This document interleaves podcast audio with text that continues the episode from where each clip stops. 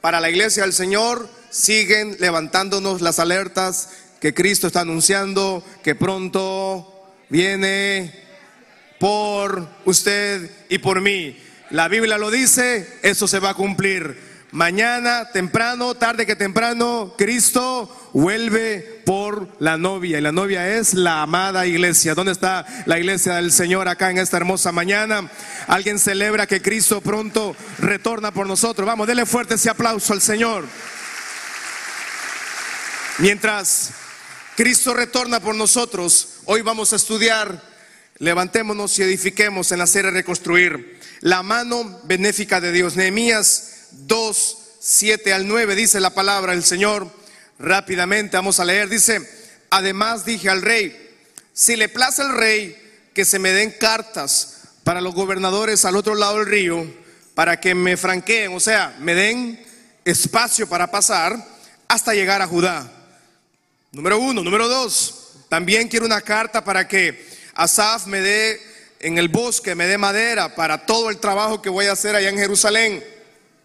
Y dice Nehemías, me lo concedió el rey, pero no porque el rey era bueno, según la benéfica mano de mi Dios sobre mí. Dígalo usted en primera persona, por favor, y ponga su mano sobre su cabeza, sobre su pecho. Diga, según la benéfica mano de, de mi Dios sobre, sobre mí. Versículo 9 dice, por favor, dice también el versículo 9, vine luego a los gobernadores del otro lado del río, les di carta al rey.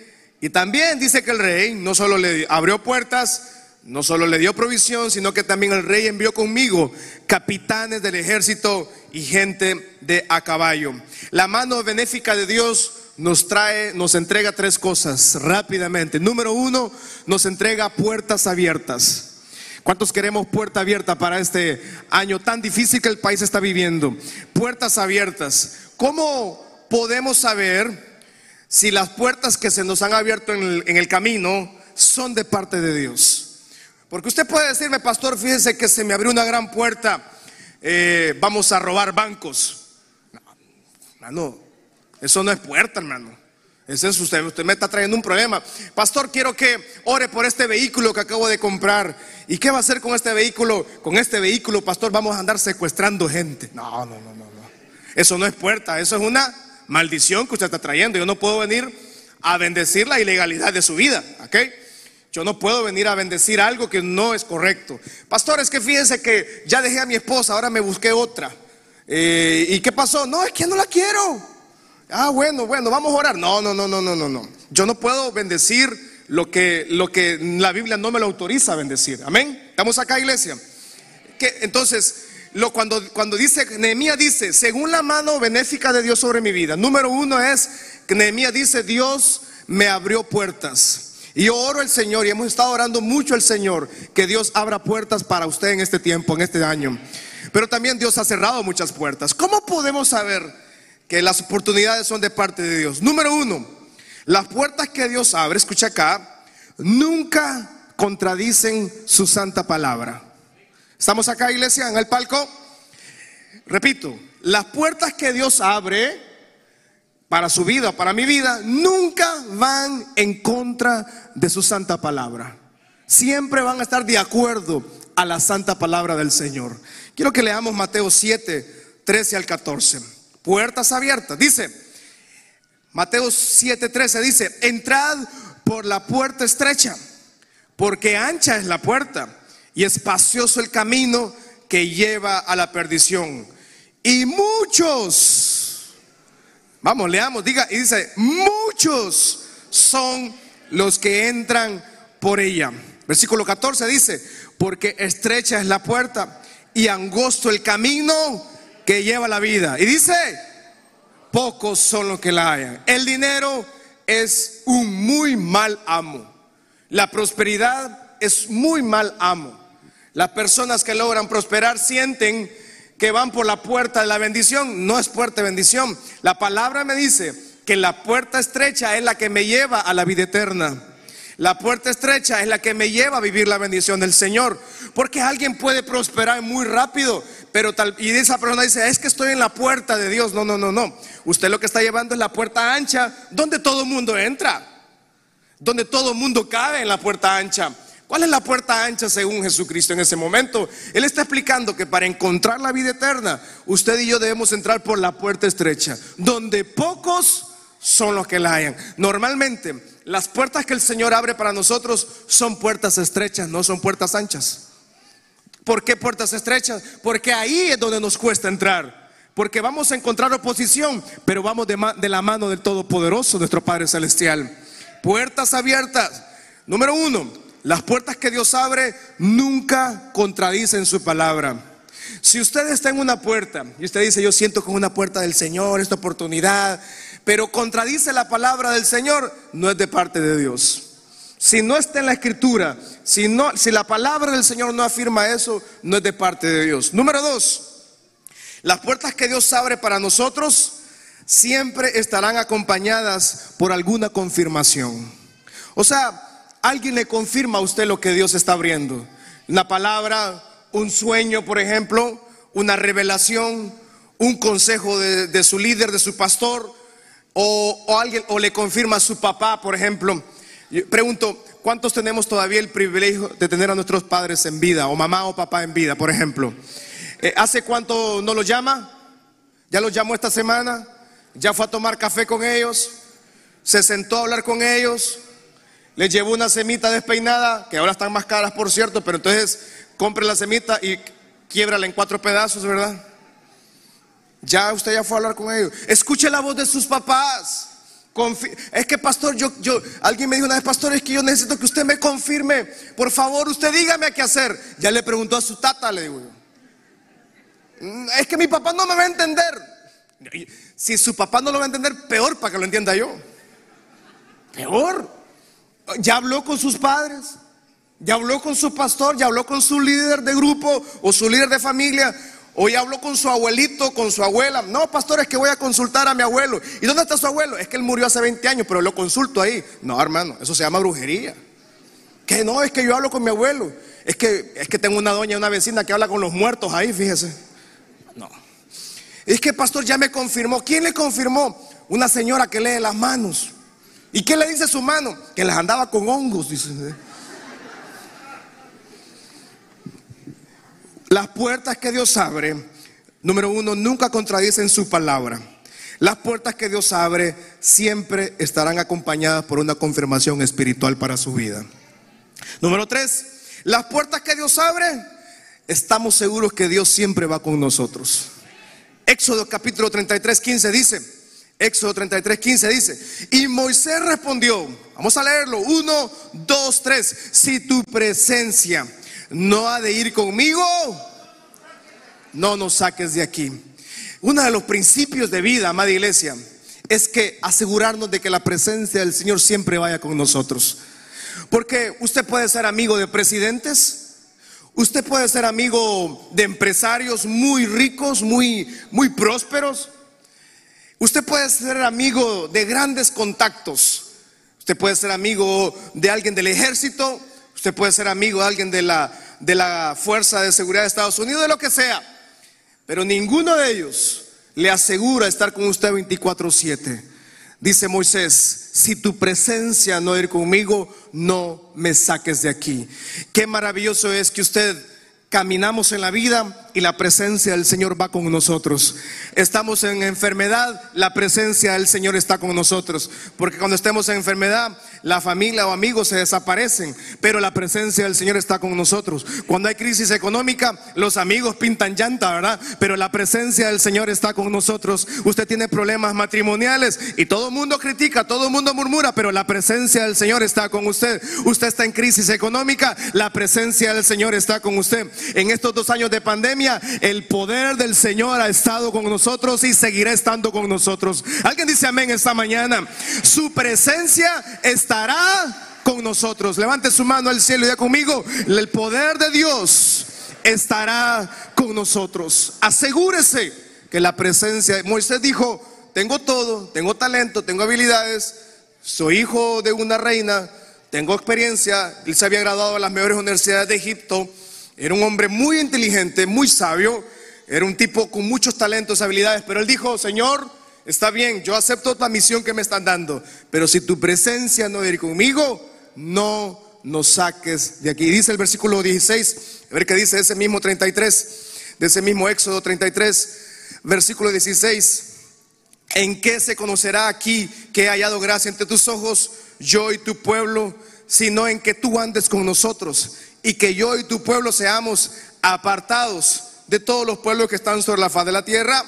17 dice, y Jehová dijo a Moisés, también haré esto que has dicho por cuanto has hallado gracia en mis ojos y te he conocido por nombre. Dios nunca nos va a llevar a un lugar donde su gracia no nos sostenga. Lo vuelvo a repetir, Dios nunca nos va a dar una visión, un sueño, nos va a dar una meta, un propósito donde su gracia no, no nos pueda sostener.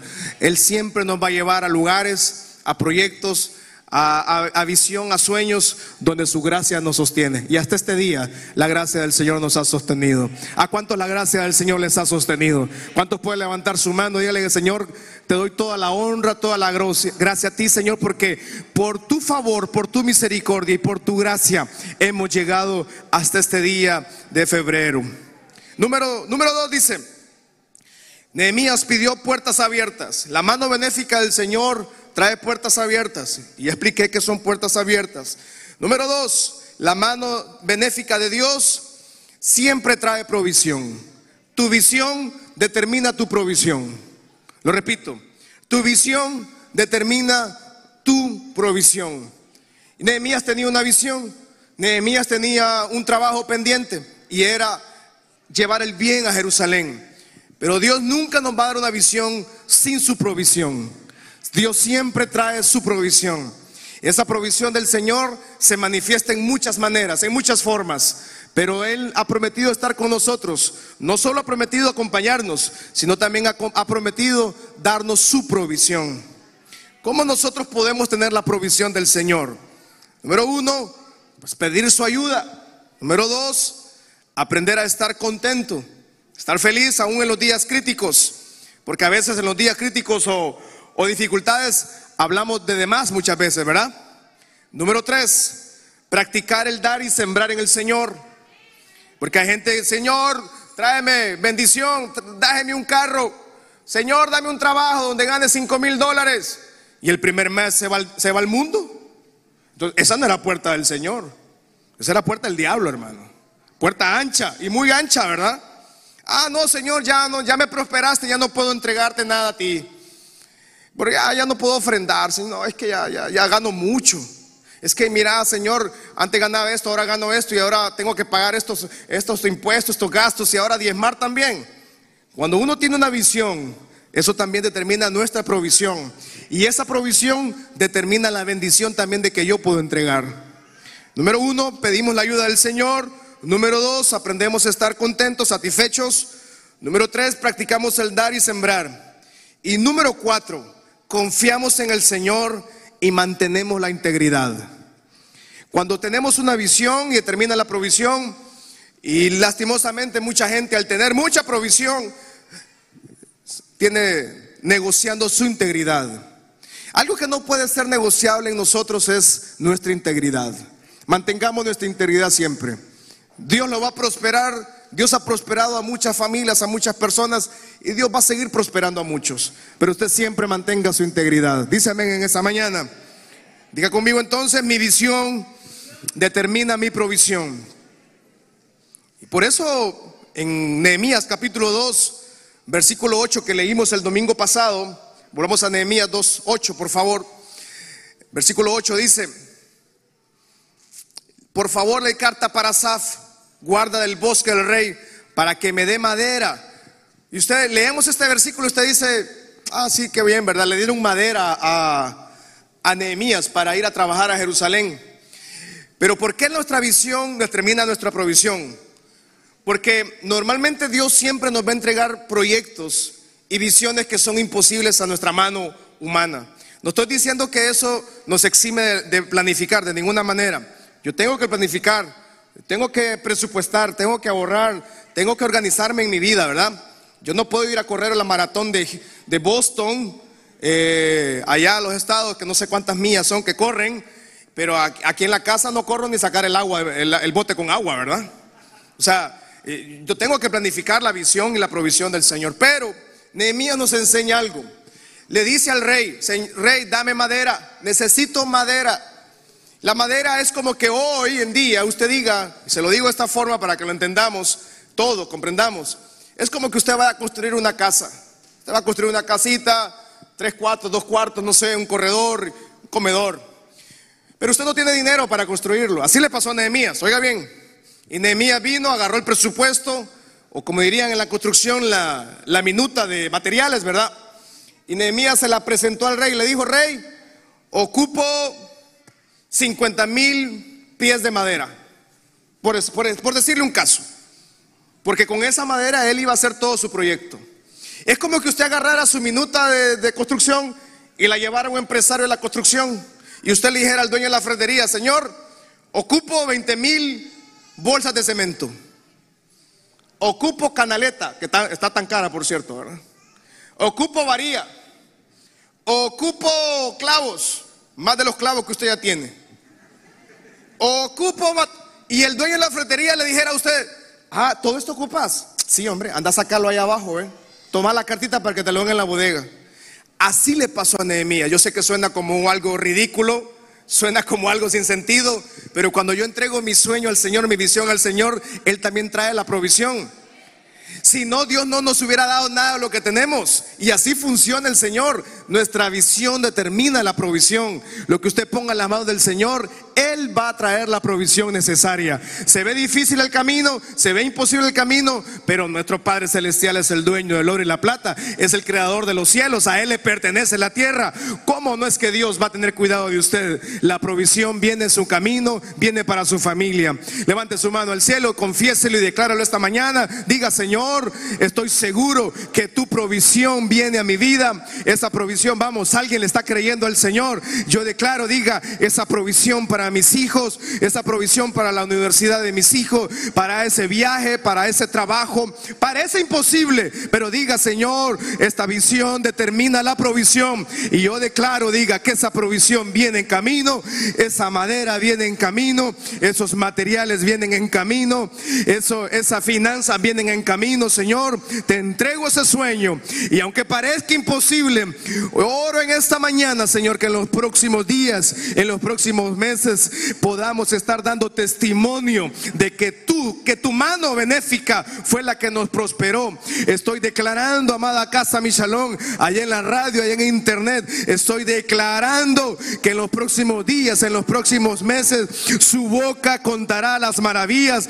de cómo el Señor trajo provisión del norte, del este, del oeste, provisión de, de donde usted no esperaba. De hecho, llamará gente que no se conoce, Abre, tocará puertas de lugares que no se conocen, pero la mano benéfica de Dios abre puertas, puertas abiertas para la casa Michalón. La mano benéfica de Dios trae la provisión. Vamos, diga, yo recibo esa provisión. Parece imposible, no tiene sentido, no tiene lógica. Usted va a ser objeto de burla, pero la provisión del Señor viene a su casa, viene a su familia. Alguien tiene que estarle creyendo al Padre. Alguien tiene que estar profetizando en esta mañana. Yo no sé si usted vino a recibir esta palabra, pero algo tiene que romperse en su vida. Algo tiene que extenderse en su vida. Parece imposible, parecía imposible hace 43 años edificar esta iglesia. Parecía imposible que usted estuviera esta mañana acá. Para muchas personas, incluso mucha familia, muchos amigos suyos, pensaron que eran sus, sus años de fracaso iban a ser permanentes, pero el Padre dice, yo traigo puertas abiertas, mi mano benéfica, mi mano bondadosa, trae puertas abiertas y traigo provisión, familia mi la provisión del Señor no la limita el país, la provisión del Señor no la limita un gobierno, la provisión del Señor no la limita sus limitaciones físicas, emocionales, financieras o académicas. La bendición de nuestro Padre viene de lo alto. Y de lo alto viene esa bendición a su casa. Profetizo en el nombre del Señor que la boca de tus hijos, Señor, podrán dar ese testimonio que tu provisión vino de tu mano, no de la mano de un hombre, no de la mano de una persona. Totalmente estamos seguros, Señor, que esa provisión vendrá de tu mano, Señor. Alguien dice amén en esta mañana, iglesia. Alguien le cree al Señor, alguien vino a profetizar en esta mañana. Vamos, déjale fuerte ese aplauso de victoria al Señor.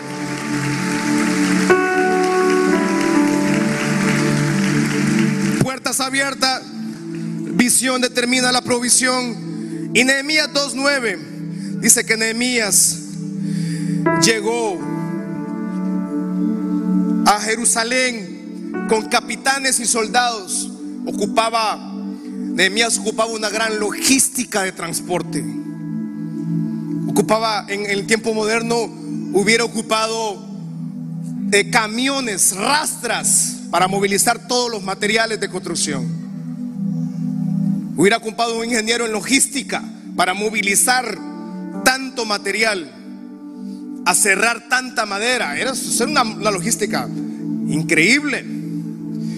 Y Nehemías dice que en el versículo 9 dice, luego a los gobernadores llegué del otro lado del río y le di las cartas del rey. Y dice que el rey envió con, con él capitanes del ejército y gente a caballo. Cuando Dios, cuando nosotros entregamos nuestra vida y rendimos nuestra vida al Señor, es imposible que nuestra vida no sea transformada. Algo sucede en nosotros, algo sucede en las generaciones, algo sucede en la familia. Pero la gente prefiere la protección del humano. La gente prefiere la protección del amigo. Y la gente prefiere satisfacerse sus necesidades. Porque el yo es importante en esta generación moderna. El yo, mis derechos, lo que yo siento es esto y así es. Pero Nehemías nos enseña que la visión que Dios le había dado a él es una visión imposible en sus manos. Y dice que cuando él cruzó el río, llega a las otras naciones, él no iba solo, Dice que capitanes del ejército y gente de a caballo. ¿Cuántos caballos habrá ocupado Nehemías para transportar la logística de construcción que llevaba a Jerusalén? Llevaría unos 500, 800 caballos, carretas, transportando esos cuartones de madera, gigantescos cuartones de madera, como lastimosamente hemos visto muchas veces en las carreteras de Honduras, ¿verdad? Los camiones. Que yo se me sigo preguntando por qué sacan tanto, pero bien, ahí dejémoslo.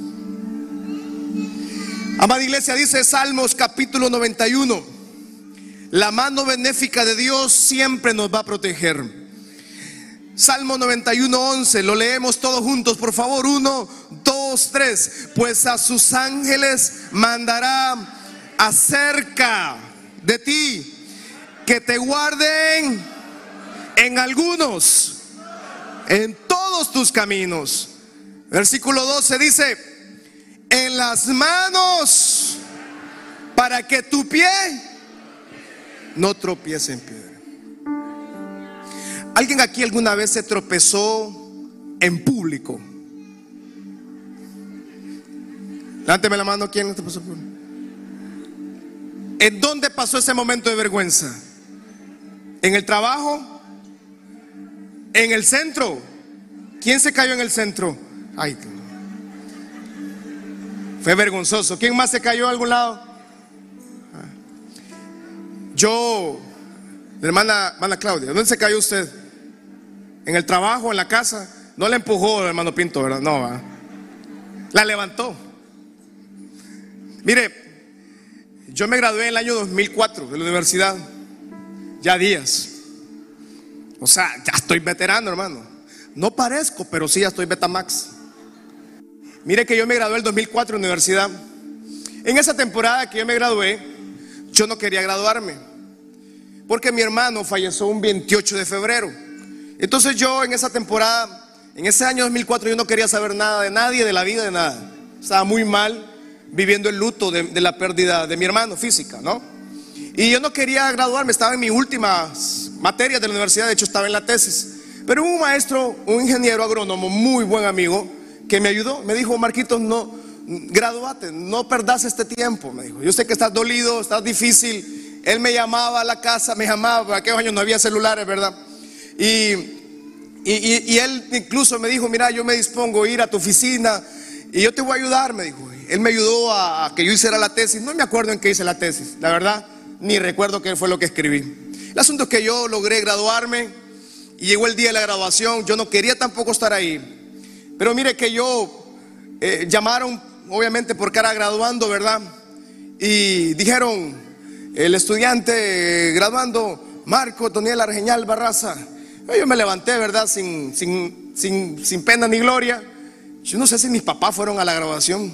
Y a nadie le interesaba que yo me graduara, la verdad. A mí me da igual. El asunto es que yo subo al estrado y cuando voy a la última grada, exactamente, se me enredó la toga en el zapato, porque yo no estaba acostumbrado a andar con falda. Si usted hombre me dice, qué raro que el pastor se cayó, yo estoy acostumbrado, ah, porque usted algo usa raro en la casa, falditas ahí, no. Los hombres no, no sabemos cómo andar con esa vaina, ¿verdad? toda floja. Y yo subo las gradas y yo me, se me enredó en el zapato y vale que en esos años no había nadie tomando videos, ¿verdad? De TikTok ahí porque hubiera aparecido ahí cayéndome yo, ya fuera viral yo, ¿verdad? Nadie me grabó. O a saber si alguien me tiene grabado, ¿verdad? Pero la vergüenza que yo sentí al tropezarme enfrente de todo el público. Entonces yo, y en esos años no andábamos mascarilla, ¿verdad? Por lo menos la mascarilla ahora tapa ahí. Y yo me caigo enfrente del público, hermano, y yo quedo.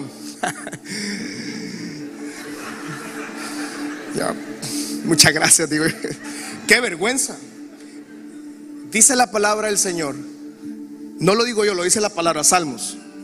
Que la mano benéfica del Señor dice que en las manos nos lleva para que nuestro pie no tropiece en piedra. O sea, nada en la vida nos asegura protección más que el poder de Dios en nuestra vida.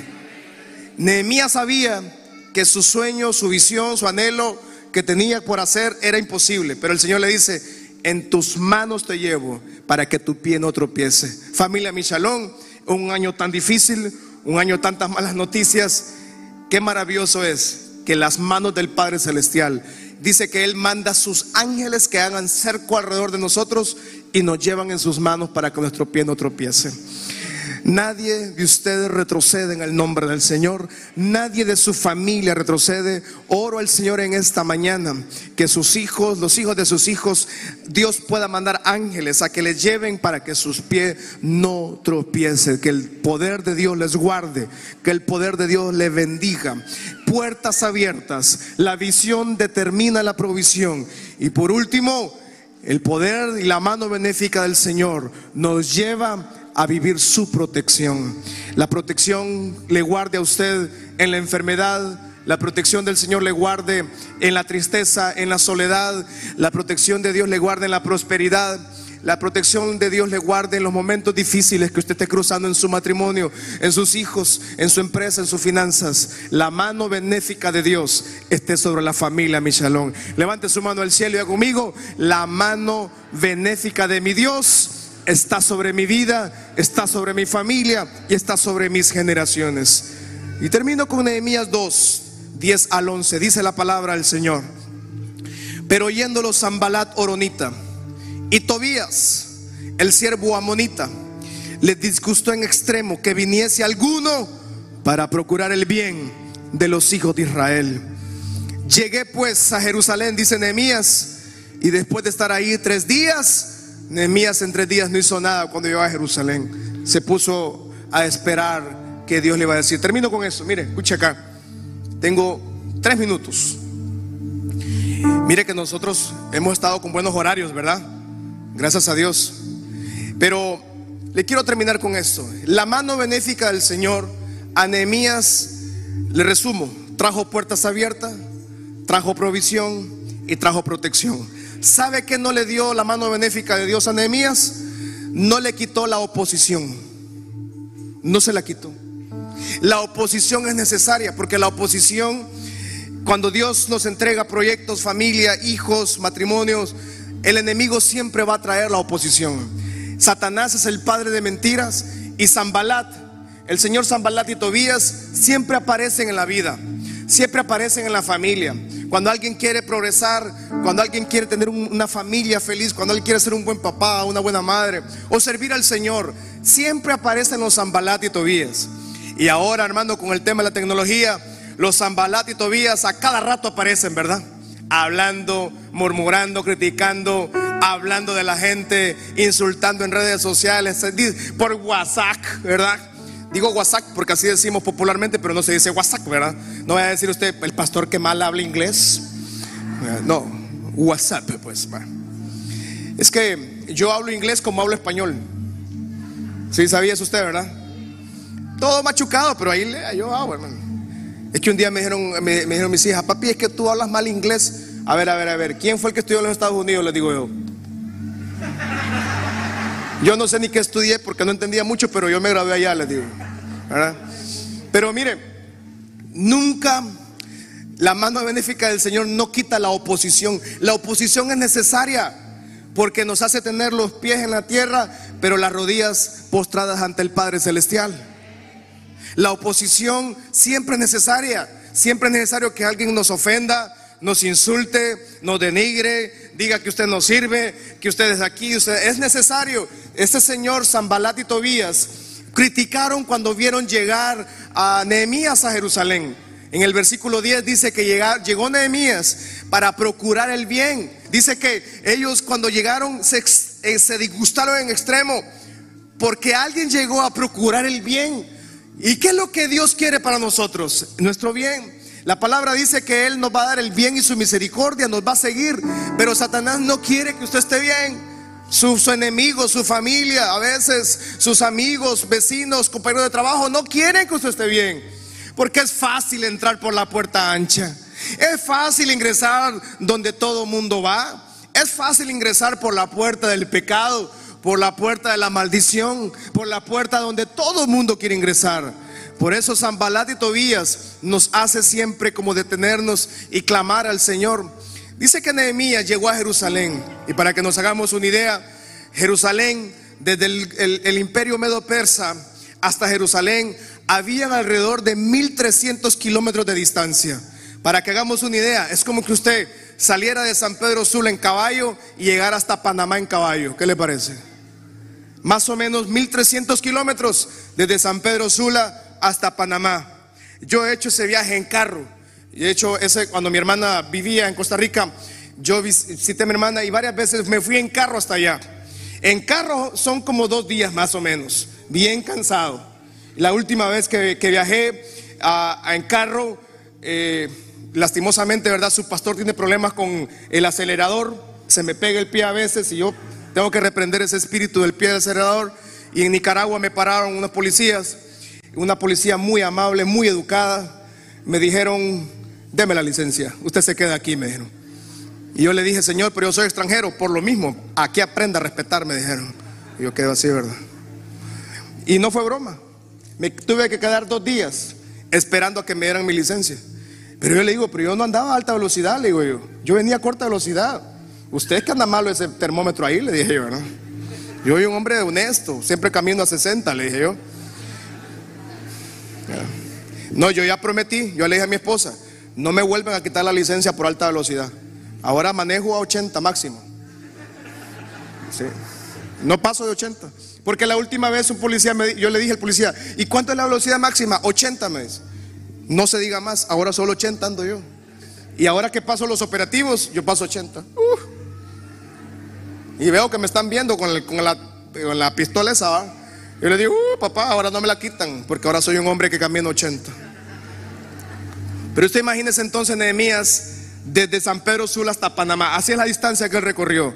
Y cuando llega, estos señores lo reciben no con una carne asada, no lo reciben con un refresco frío, con hielito, ¿verdad? No lo recibieron, bienvenido, venís a hacer el bien en Jerusalén. Llegó con 500 caballos, llegó con la madera, llegó con la, todo, la bendición. No se alegraron. Dice que estos dos señores, don Zambalat y Tobías, se enojaron, se molestaron. ¿Usted conoce a alguien que se moleste si le van a regalar algo? No. Pero estos señores representan el espíritu de oposición que siempre se va a oponer a la bendición del Señor sobre su vida. La mano benéfica del Señor no quitó la oposición para Nehemías, pero sí aseguró que Dios iba a manifestar. Siempre que hay oposición, escuche esto, siempre que hay oposición en su vida es porque algo poderoso y grande hará el Señor en su vida. Así que no tenga temor, no tenga miedo, no tenga así como nervios que va a pasar, están insultándome, están ofendiéndome, no tenga temor, es algo poderoso que Dios está haciendo.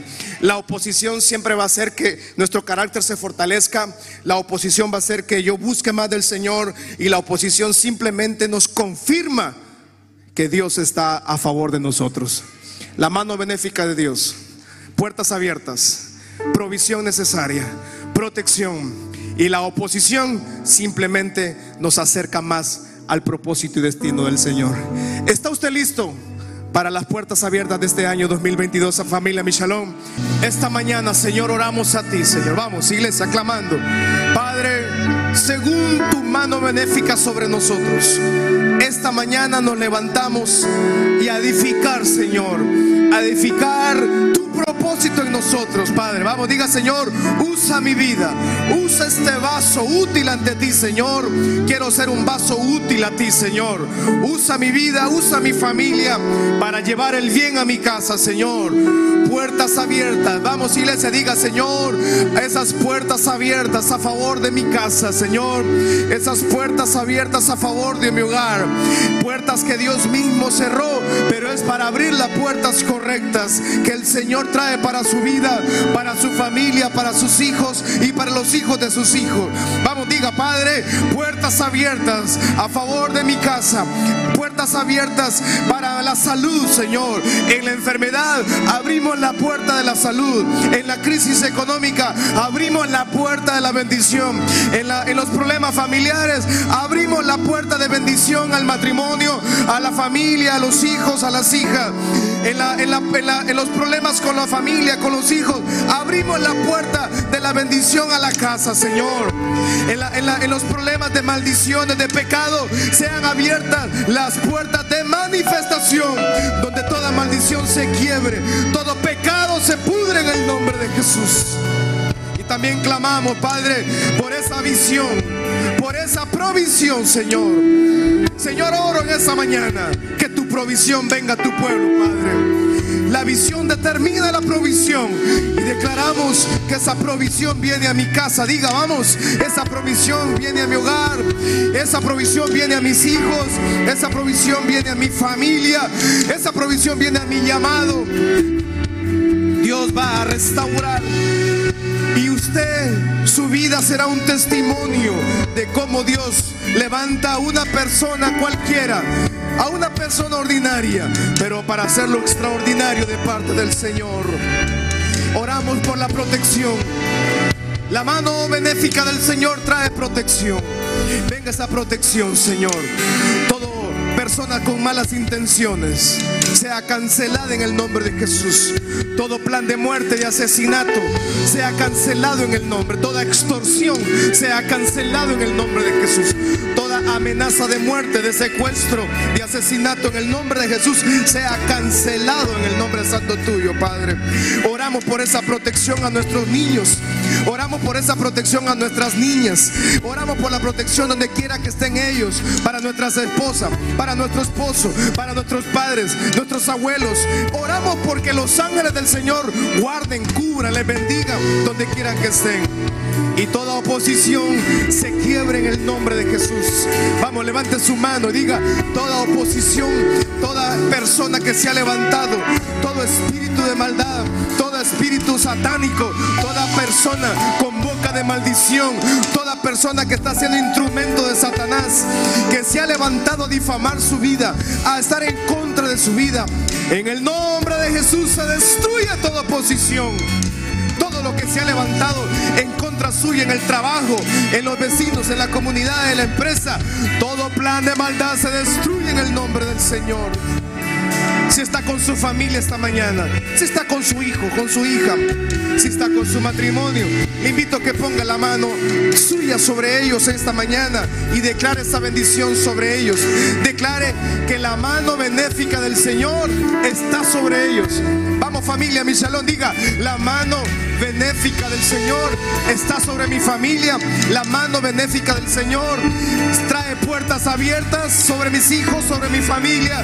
La mano benéfica del Señor trae la provisión. Nuestras familias no estarán esperando. Ellos tendrán la provisión del Señor. Y la mano benéfica del Señor trae protección y toda oposición se destruye en el nombre del Señor poderoso, nuestro Padre Celestial.